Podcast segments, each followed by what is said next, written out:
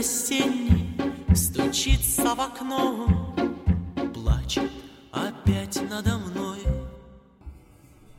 Hello，大家好，欢迎大家收听本期的你的南京房东 Candice。我们很久很久没有更新，然后这次终于更新了。我们这次的房客让他来自我介绍一下，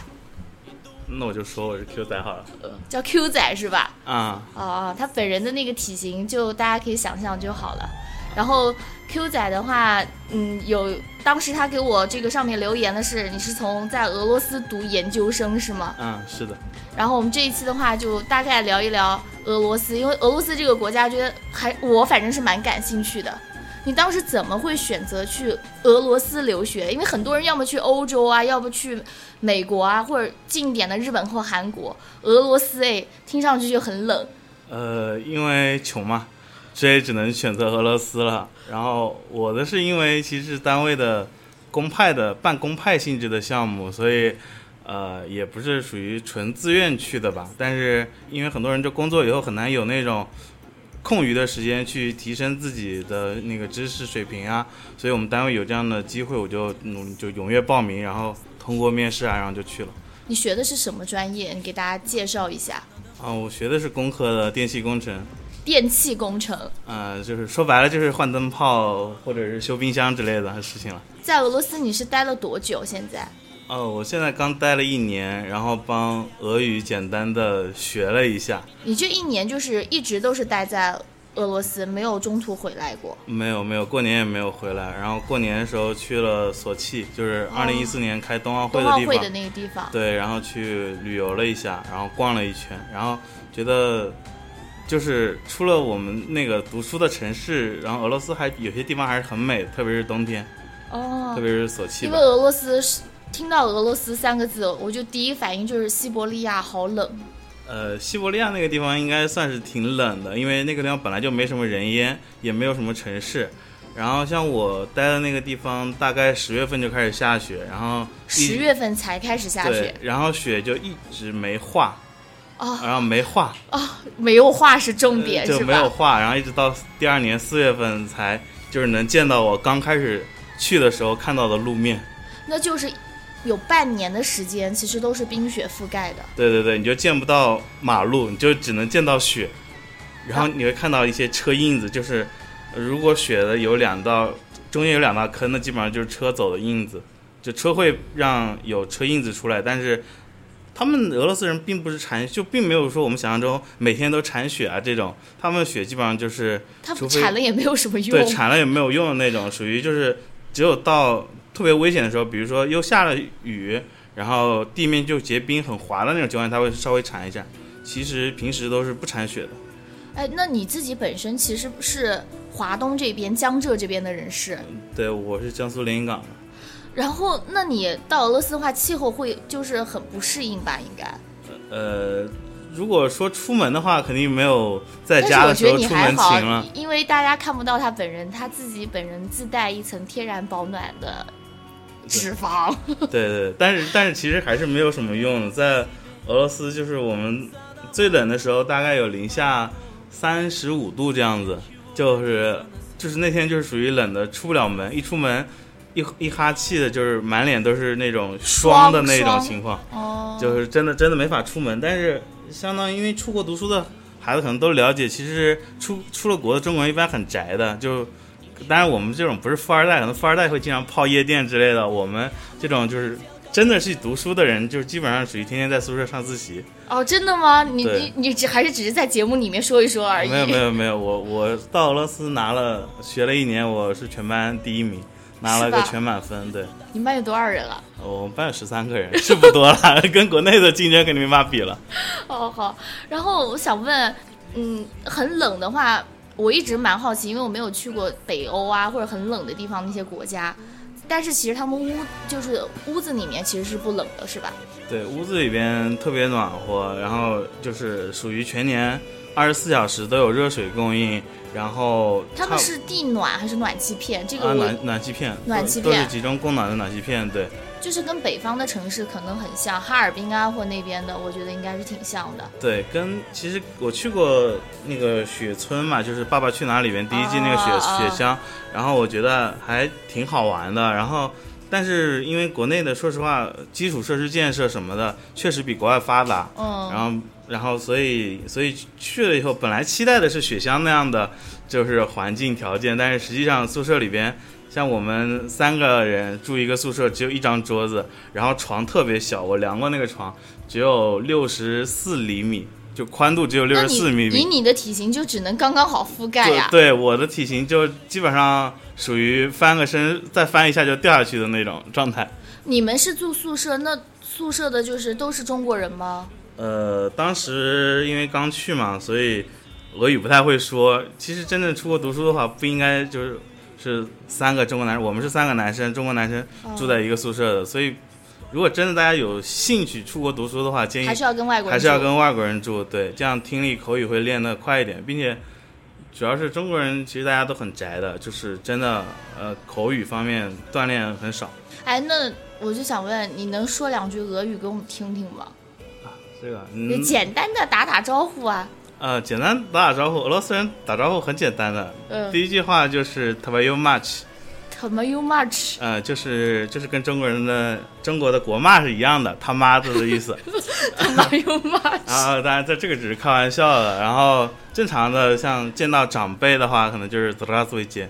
然后见到就是同辈的，比如说你同学就是 privet，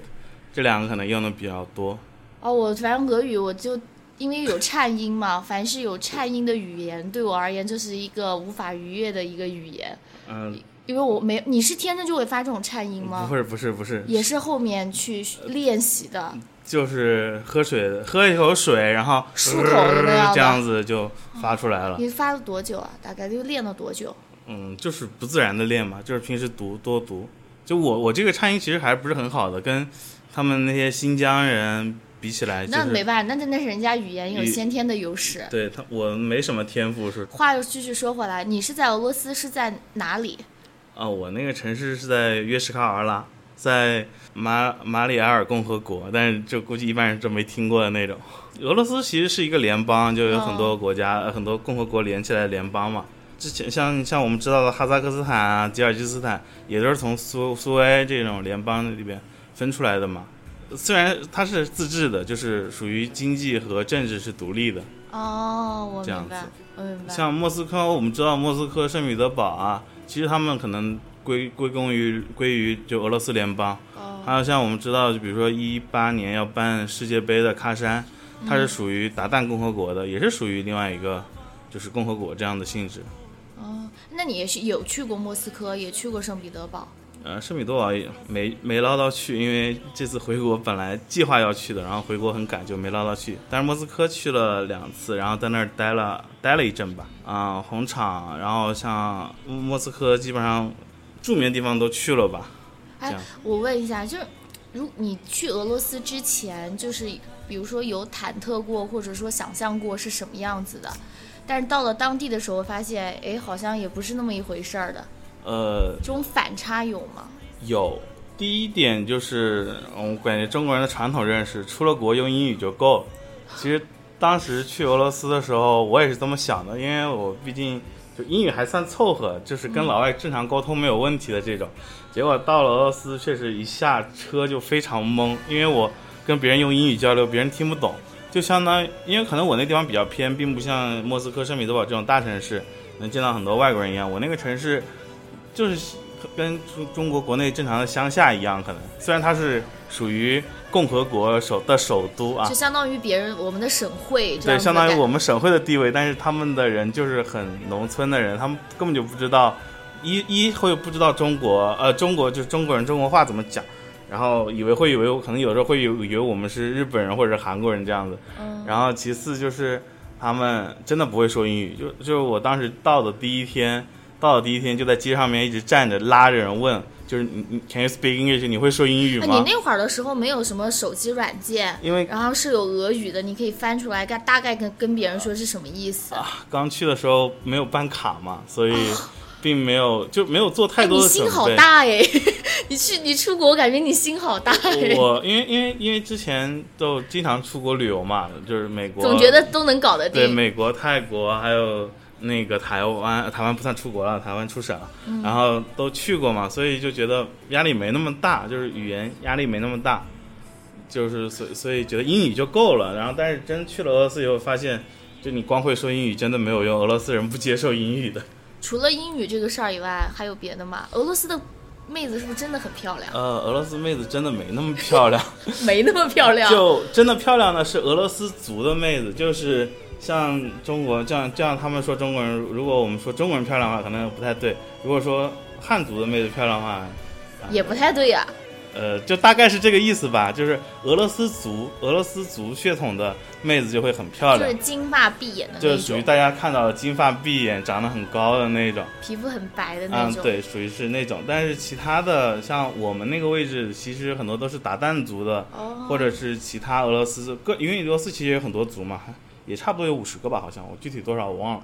然后也是很多族种族的，然后其他种族的人长得确实就是那样吧。啊，现在还有就是有一个、呃、明显的印象，战斗民族。每次讲的俄罗斯就是战斗民族，对，战是真的有那么彪悍吗？就是我认识俄罗斯族的人，就是俄罗斯本土的人，他们确实对于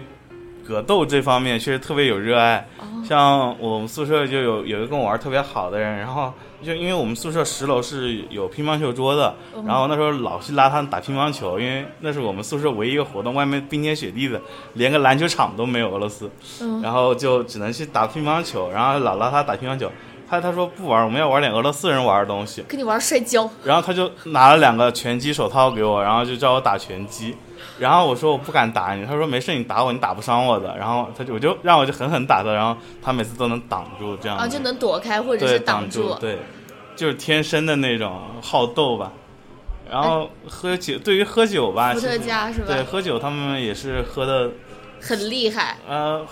就是只要有钱的都会喝的挺厉害的。但是俄罗斯人说实话还是穷，就是喝酒的还是少，就是毕竟学生嘛，就是平时他们的生活费真的很低，换到人民币的话，可能一个月可能就两百到三百块人民币这样子。生活费换算下来是两百到三百块人民币，然后像我们中国人就不，我不能说其他人啊，可能也有很省的，但是我的话，就是我顿顿是自己做，然后顿顿吃米饭的这种，一个月生活费可能要个两千块钱。是整个是俄罗斯物价都比较低吗？是呃金融危机的关系，所以物价整个都比较低。呃，俄罗斯物价其实跟国内差不多，但是取决于吃什么主食。因为俄罗斯人如果真的吃面包这种主食，就他们真的很省，因为米确实很贵，在俄罗斯。啊，还有一点就是他们每顿吃的确实比我们中国人吃的少，他们可能就是是吗？我以为他们应该吃的比我们更多呀。就就大家在电视剧上面看到那种俄罗斯丰盛的那种晚宴，那都是假的。就是真正俄罗斯百姓可能就是切片面包，抹点黄油，然后泡一杯茶，就能当个晚饭或者当个早饭这样的。我以我天哪，我以为真的得吃的很多，因为冬那个冰天雪地得吃。呃，热量很高的食物，你才能抵抗抵抗得了这种冰天雪地啊！其实他们平时也基本上不出门，没有想象中说每天出门打熊啊、捕猎啊这种情况。其实他们人俄罗斯人真的很懒，但但也不能很绝对啊。但是但是绝大部分以我的同学的经历来看，就是属于他们会那种每天晚上很晚睡，早上面很晚起的那种。然后至于读书的，估计也就不怎么读，因为俄罗斯考试说实话挺容易过的，就可能莫大或者是这种好特别好的大学、顶尖大学不一样，但是像绝大部分大学老师基本上都会有题库，就是会给你提前给你一个范围是吧？对，有个范围，就是给你一百道题，然后考试我考五十道题，就是像我们这种那这种就对中国学生而言就是 so easy 啊！特别有利，对，然后。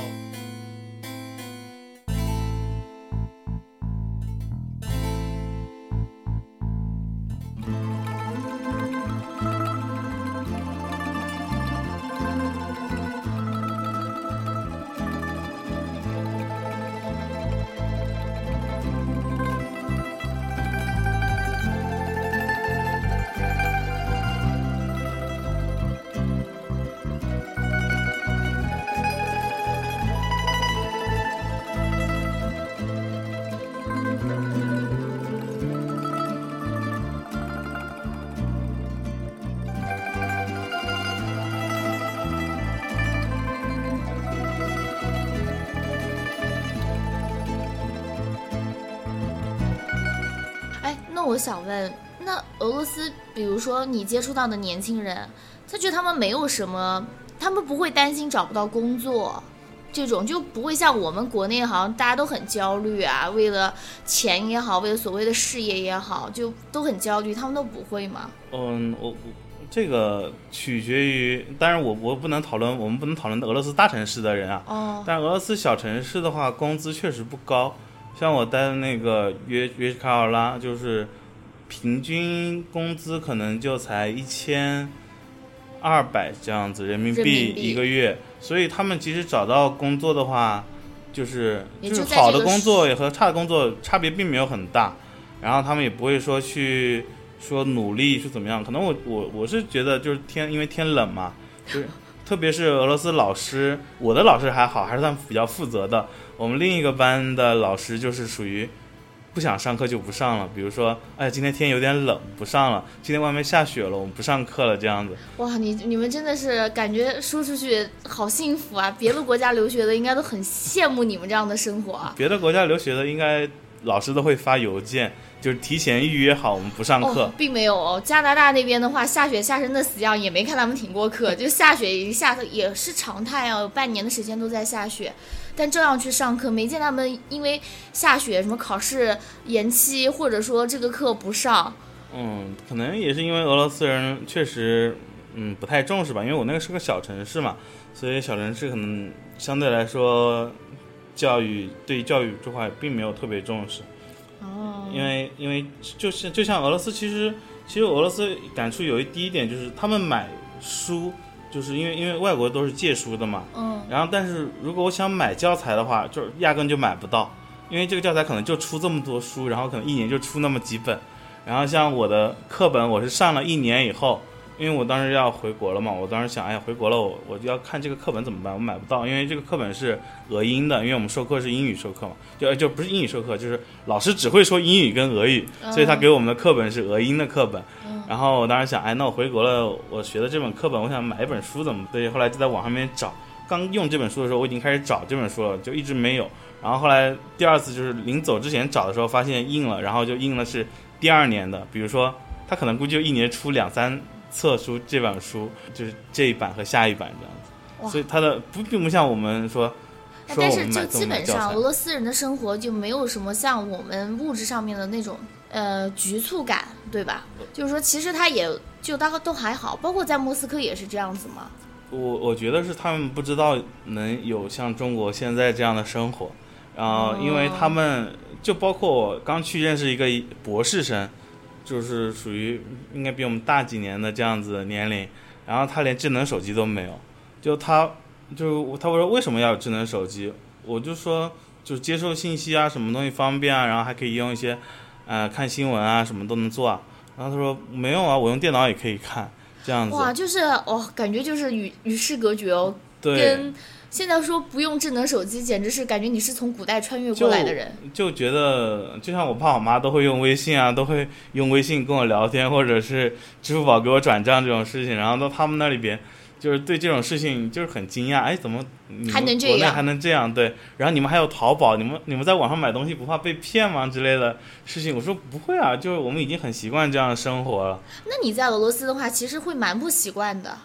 呃，现我现在回国了，有点不习惯，因为我刚回国的时候跟一个老太太一起在学如何用支付宝付公交车。就是今年其实国内发生的一些事情，比如说都错过了，特别是共享单车这个事情，我回国以后特别觉得共享单车这个东西真的太好用了。虽然现在外面四十多度高温，但是但你还是顶着四十多度高温去体验了。对有的时候我还是会去体验，我觉得这个东西很方便啊，就因为我真的懒得走，我觉得还不如骑车呢。对，但我估计在俄罗斯那样的地方得有共享汽车才行，不然那太冷了对，它也骑不动，应该。对，说汽车的话，俄罗斯人对汽车感觉可能他们他们有一种牌子拉达，估计拉达是好像他们的国车这样对他们的。国车跟 QQ 估计差不多的这种价位啊，就基本上大家都在开拉达吧，然后。然后对车可能也没那么重视，比如说像下雪天，我们经常看到路边，然后雪很高，跟车一样高，然后那个车就埋在那里，也没人去管的那种。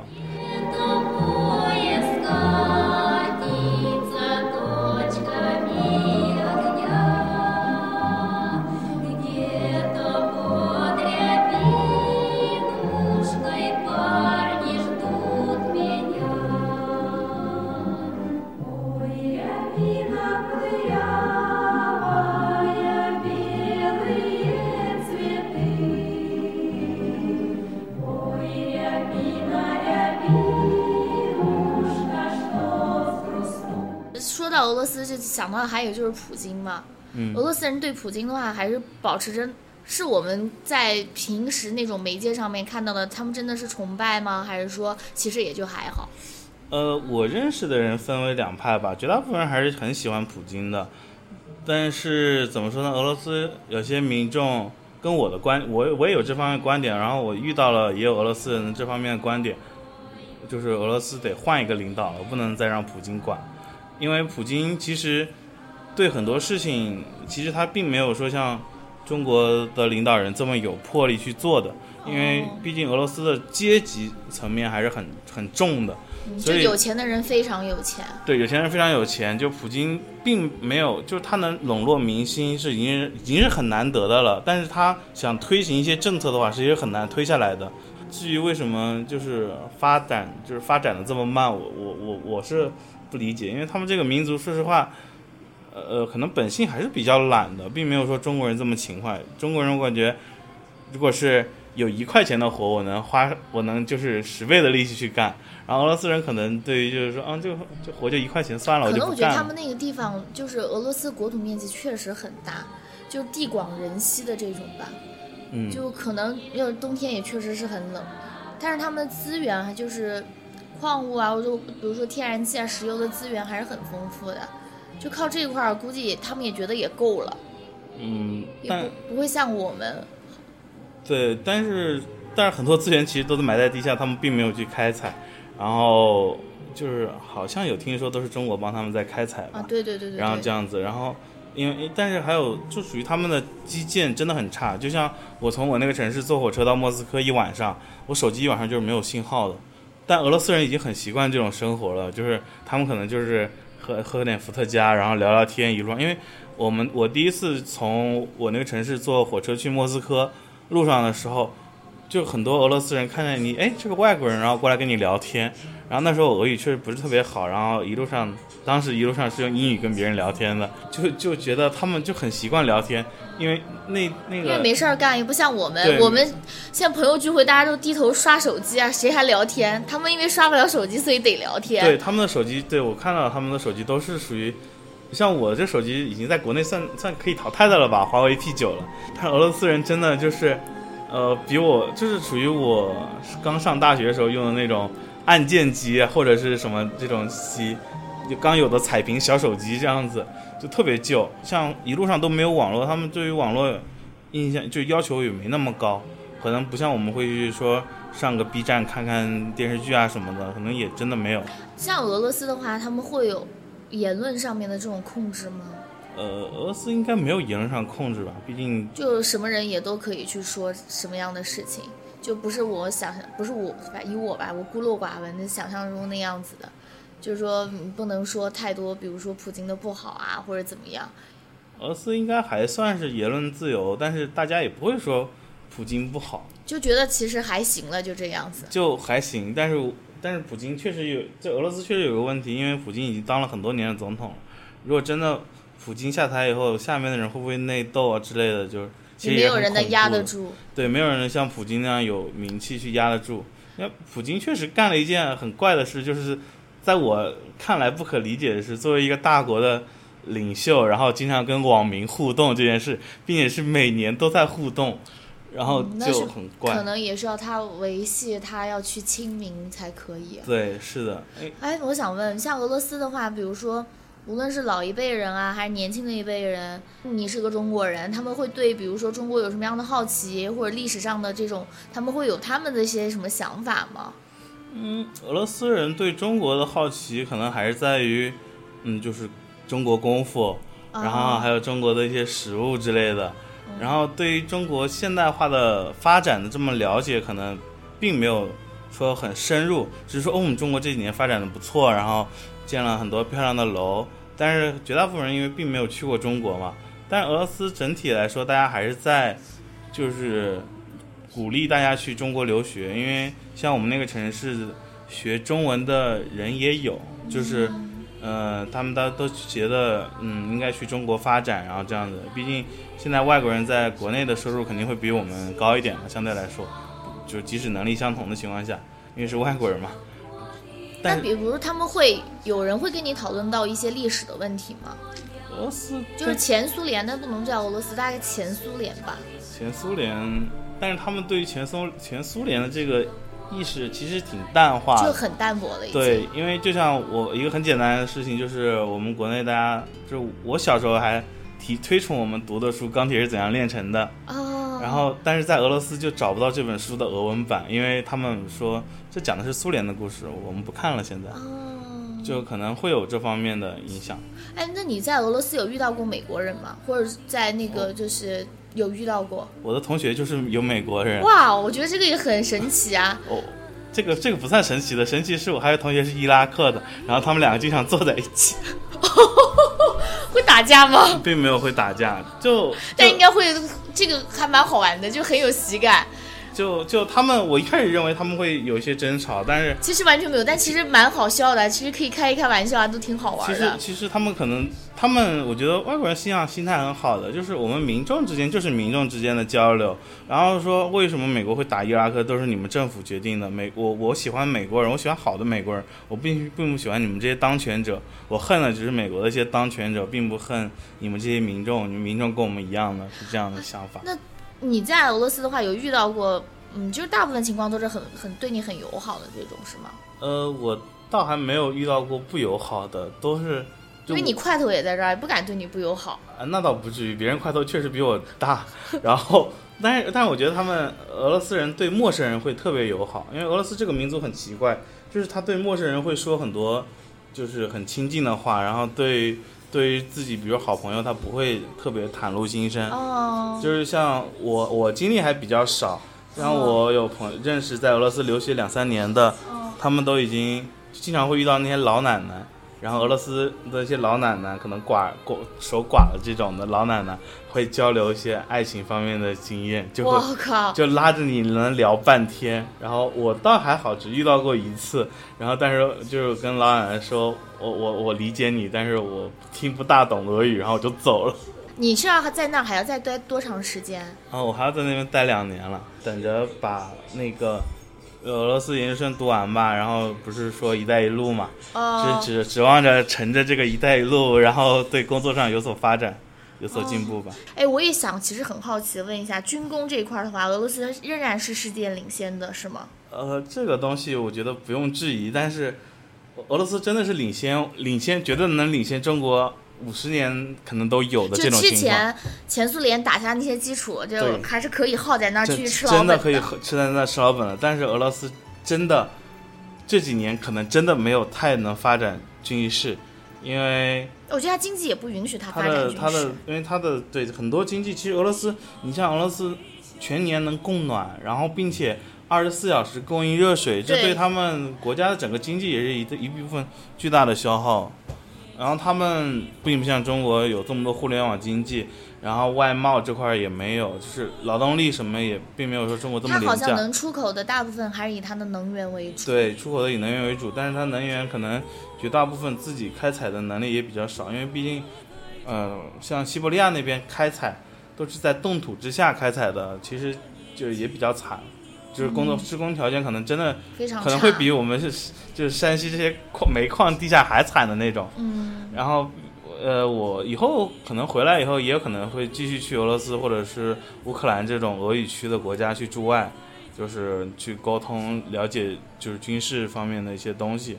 因为这个东西确实还能还能在，反正在我有生之年，我觉得中国的这个军军队军事能力不一定能超过俄罗斯，但是论先进方面，可能还是有，就是总有还是有机会的。就是能超过俄罗斯，因为俄罗斯毕竟现在可能大家的心思可能应该真的要调到就是发展全民经济上了。中国现在已经其实大家就是不能说大家都有钱吧，但是基础设施这方面、生活便捷方面就已经很明显的感觉到远超其他国家了。嗯，就比如说我我买动车到从杭州到南京，我就会挑哇，这个动车居然要坐一个半小时，这个动车才坐一小时十分钟，我就买一小时十分钟的。没得 挑。对，真的在在我那个城市，从到莫斯科每天只有一个火车。作为一个省会，对外的只有一辆到莫斯科的车就火车，并还并且没有飞机场。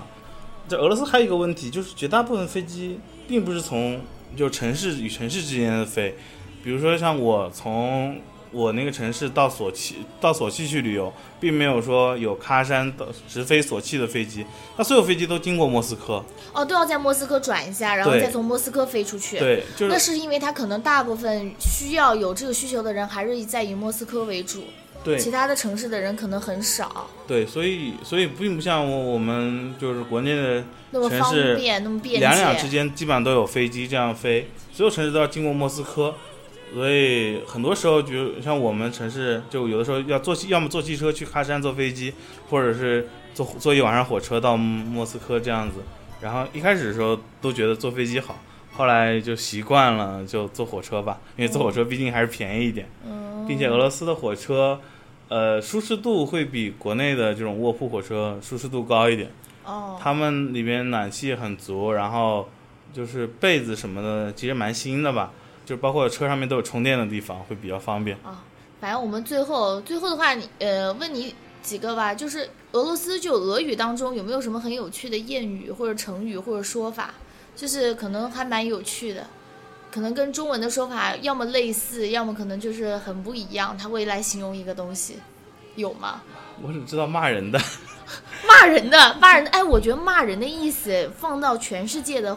语言好像都是相通的。啊，那不一样。俄罗斯俄罗斯有一个骂人的，就是骂你的左边，我不知道，你的左边，对，就直译过来就是你的左边，但是我不知道这个意思就是怎么怎么怎么过来的，但是为什么会骂你的左边？就直译过来是这样的，就还是你的你的，还有然后也是左边。其实就是问候你祖宗十八代的意思。也有可能是这个意思了，但是我具体怎么问的，我怎么问的我也不知道。哦然后像俄语里边，其实还有一个就是俄语它没有一个很明确的语序，就是它会把想强调的东西放在最后，比如说我爱你，或者是我你爱爱你我，这样都有可以，可都可能，但是其实都是我爱你的意思，取决于我想强调什么。比如说，如果说说我爱你，我强调的就是我我你啊强调的是你，啊如果是我你爱，强调的是爱；如果是爱你我，就强调的是我我我我爱你，我这个人爱你之类之类的。它就是没有一个特别恰当的一个语序吧。但是，但是就即使它的语序是就是不不一样的，但是它词也会变，因为俄语是根据词尾来变的，跟英语我们理解中的英语这种不一样，就是它会一个单词有各种各样的词尾。就是哎，那再再最后让你推荐一个东西，你觉得俄罗斯如果说到吃的话，有什么东西是真的你觉得吃的还可以、还不错的吗？有吗？呃，目前为止还不太有吧，可能其实都不好吃，可能都比就当然肯定比肯定比不上中国，我觉得。但是有没有嗯就是说，当地其实如果是算蛮有特色，然后值得一试的这种？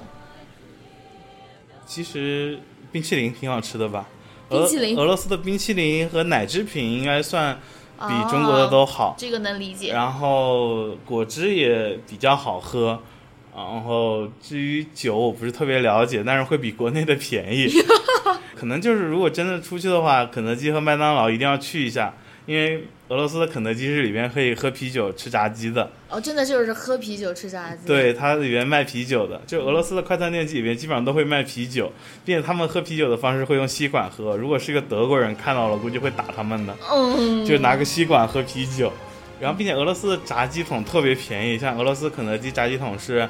嗯，四百九十九卢布，就是换成人民币可能按现在汇率可能是六十块钱，然后里边有二十五个鸡翅或者是鸡腿这样子，哇，就很六十五块钱，这其实六十块钱，六十块钱，那这个量大概是中国的四倍了，对，将近于四倍。对，所以那天我回来有一天去了吃了肯德基，然后就点了一个什么正常的套餐，然后加了一杯什么雪顶咖啡，就三十多块钱啊，我觉得好贵啊。好吧，行了，本期的节目也差不多到这儿了。然后的话，谢谢 Q 仔跟我们分享他在俄罗斯的这些经历。然后谢谢大家收听本期的你的南京房东 Candice，谢谢大家。他在歌唱草原的雄鹰，他在歌唱心爱的人儿，他还唱着爱的书信。他在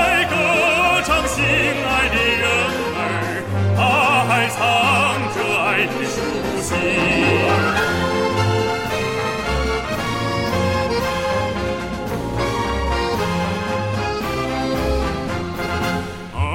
这歌声，姑娘的歌声，跟着光明的太阳飞去吧，去向远方边疆的战士，把喀秋莎问候转达，去向。